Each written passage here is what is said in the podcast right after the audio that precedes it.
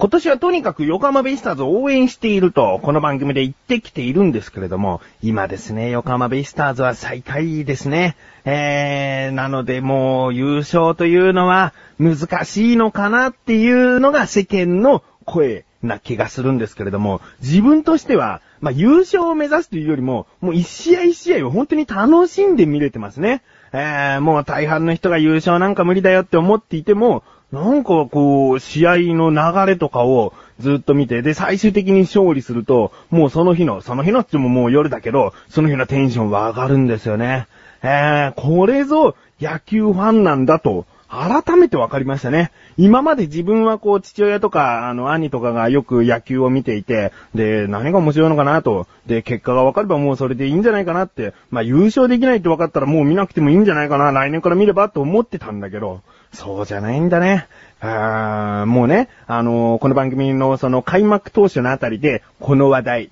横浜ベイスターズ、とにかく今年は応援していけよみたいなことを言ってたけど、もうこんな最下位でずっと続いているんだったら応援していないんだろうと。思われた方がいたらね、それは違いますね。うん。で、まあ、優勝今回難しそうじゃないですか。まあ、自分がこう言い切っちゃうのも、その、なんかファンとしてどうなのかっていうところもあるんだけど、クライマックスシリーズっていうのがありますよね。えー、1、2、3位になった時、リーグ戦で1、2、3位になったチームはさらに、そのクライマックスシリーズに進出できるという。そこでね、まあ、横浜ベイスターズ、クライマックスシリーズにはもしかしたらいけるんじゃないかなっていう、その希望は捨ててないわけですよ。だからね、あのー、開幕したての頃は、1位になったら、リーグ戦で1位になったら自分は坊主にしますので、えー、これを聞いてらっしゃる方で、菊池坊主にするんだったら、あの、ちょっとでも応援してやろうかなっていう気持ちになってくださる方がいるならね、それはいいなと思って言ったんですけれども、難しそうなんで、まあ、クライマックスシリーズに行ったら、丸坊主にしたいと思いますね。えー、あのー、まだまだわからないですよ。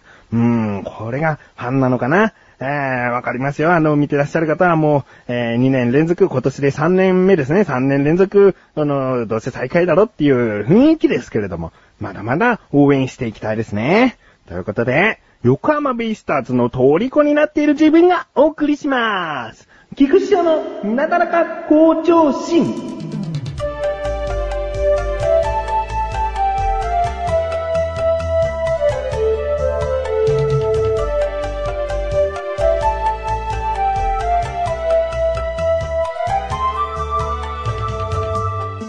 まあ、横浜ベイスターズの話に関してはまた機会があったらしたいなと思うんですね。まあ、選手に注目してお話ししたい話とかもあるので、えー、いずれしていきたいなと思うんですけれども、今回ですね、この配信文が流れている頃は、自分は大阪から帰ってきているんですね。えー、大阪というのは神さんの実家があるところで、今神さんが1ヶ月間実家に行っていて、その間、ちょうど間に1回自分も大阪に行くっていう予定がありまして、で、大阪に行って帰ってきて、今なんですね。まあ今なんですねっていうのは、その配信日の8月の17日なわけです。だけど、実はですね、こういう言い方をしてるのでもうわかると思うんですけれども、あの、まだ大阪に行く前なんですね。この収録している段階では。えなので、まあ、どうだったかっていう話は全然できないんだけれども、その分、楽しみな、えー、今の気持ちをね、ちょっと話しておきたいなと思うんですけれども、まあ、息子2歳半ぐらいになるんですけれども、あのー、前回ですね、ちょうど1年前、えー、1歳半ぐらいの時の息子っていうのは、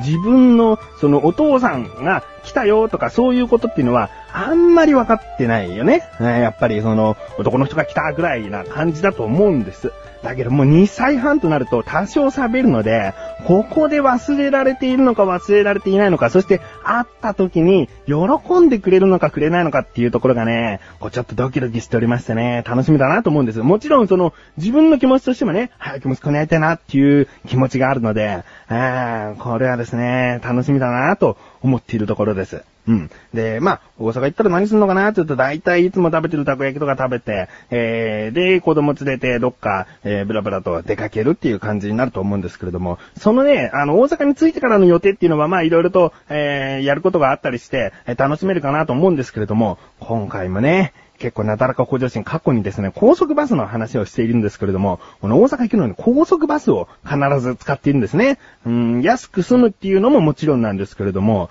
そのね、高速バスの雰囲気っていうのが味わえるだけ味わっとこうかなと。うん。あの、これからあの、息子がどんどんどんどん成長していくと、やがてこう、まあ、新幹線で家族と一緒に行くことになりそうだなって感じがするんです。だから、まあ、高速バス乗れる時期に乗っとこうと思って、えー、今回も一人なんで高速バスにしました。うん。でね、過去にまあ高速バス一番の思い出ってのはやっぱり、あのー、外国人の人が隣に座ってきたっていう話があるんですけれども、そこでちょっとした心温まるね、えー、やりとり、エピソードがありまして、まあそれはあの過去のなだらか向上心を聞いていただけたらなと思うんですけれども、他にもですね、イラッとするようなこととかも結構あるんですね。えー、隣の若者が、もう完全に寄りかかってきてるとか、あの、寄りかかるってこう横にこう寄りかかるんじゃないですよ。背中を向けて背中を完全に自分の肩に、えー、当てている状態もう自分が背もたれみたいな状態にさせられた時とかありましたね。確かそれは言ったのかな？えー、言ったんだけど、なんかそれでもイライラしたっていうような話だったと思いますね。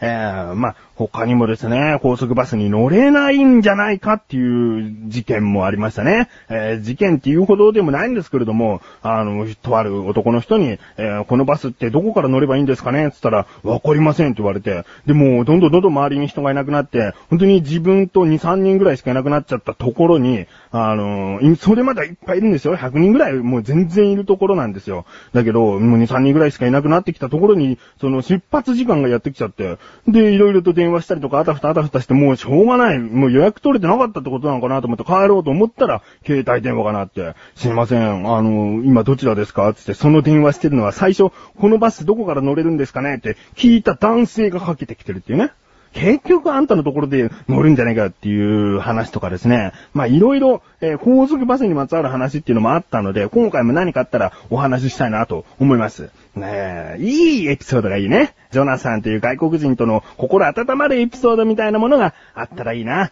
うん。まあこれがね、流れている頃には、あ高速バスって何があったのかっていうね、何もなかったのかどうかっていうことはもう分かってるんですけどね。えー、でもね、この話っていうのは、次回ではなく次次回になりそうです。理由はエンディングでお話しします。どうも、マシュルだお。オフ会やるお？日程は2011年8月20日。場所は東京都の新橋だお。各番組宛に件名、オフ会参加。本文にメールアドレスを記入して、メールちょうだいだお。マッシュルは、あなたに会いたいよ。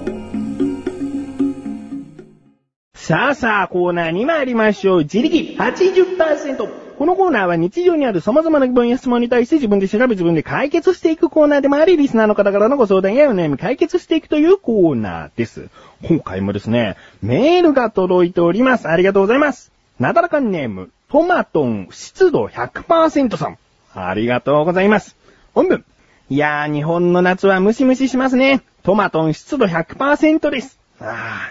ー、わかりますよ。もうね、夏、ほんとムシムシしますね。えー、菊池も湿度100%ですね。あーもう今収録しているこの状態で汗ダクダクですから、えー、湿度とかうんぬんじゃないですよね。水分何パーセントだっていう感じですけれども、えー、続き。さて、本題です。梅雨の時期に部屋の湿度がかなり高かったので湿気取りを12個買って部屋に配置しました。数日で過ごしやすい湿度になりました。先日、菊池さん自身の質問で、気化熱と湿度の関係を知ったからこそです。お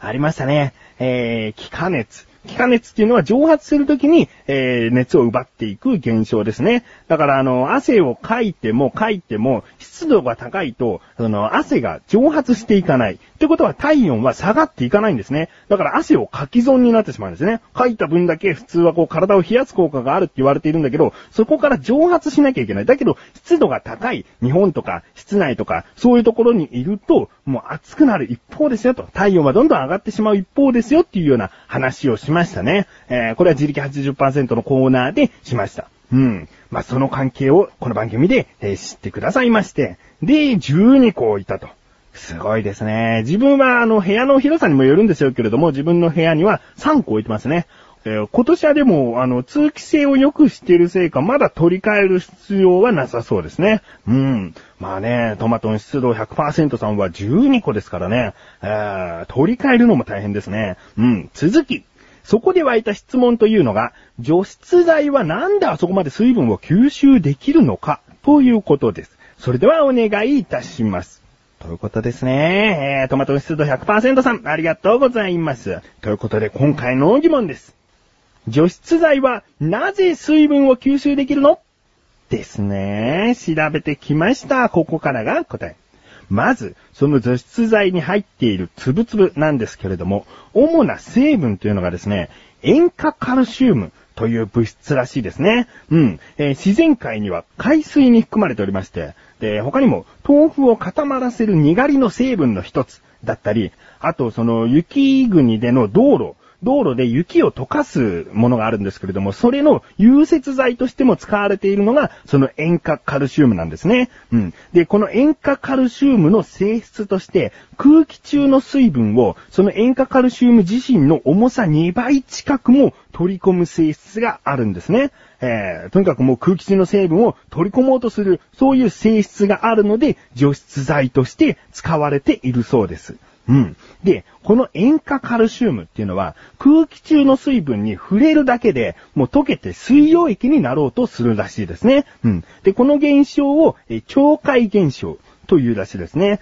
うん。それで、えー、除湿剤に使うその塩化カルシウムは工場で作られた時からもう多少の水分っていうのは含んでいるんだけども、その空気中に漂う、えー、水の分子をですね、さらにこう取って取って取って、えー、水分子が2倍3倍と増えていって、まずベトベト状態になっていくらしいです。で、最終的に全部溶けて液体になると。だから除湿剤のあの下の方に水が溜まっていくと。いうことですね。うーん、まあ、どうやって水分子を吸収しているのかっていう、その具体的な仕組みっていうのはおそらくこう、科学的な記号とかをこう使って説明していくことになると思うので、そこはですね、えー、ちょっとお話しできませんが、えー、今回トマトの湿度100%さん、えー、いかがでしょうか？メールありがとうございます。こういった感じで日常にある様々な疑問や質問の方をお待ちしております。投稿法よりなだらかご助身を選択してどしどしとご投稿ください。以上、自力80%でした。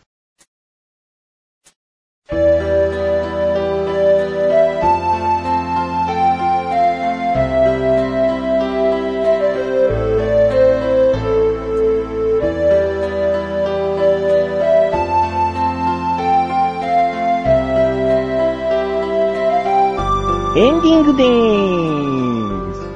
今回、あの、大阪に行ってきたという時期なんですけれども、これを収録しているのは大阪に行く前というお話をして、で、大阪に行った後の話っていうのは、次回ではなく次次回になりそうですということをお話ししましたね。なぜかというと、えー、この配信分が先ほども言いましたけれども、8月の17日ですね。で、あと3日でですね、8月の20日になります。その8月の20日というのは、初めて、こう、横断歩道という、小高祐介と一緒にやっている団体プラス、マシュルという男と一緒にやっているアスレチック放送局の合同オフ会をですね、しますということになっておりまして、で、まだ、えー、17日の段階、一応締め切りは15日だったんですけれども、えー、どうしようかなと悩んでいる方はご参加ください。お待ちしております。なるべくですね、せめて19日頃にメールをいただけると助かります。えー、懸命にオフ会参加、本文に連絡用のメールアドレスを記入して、えー、メールを送ってください。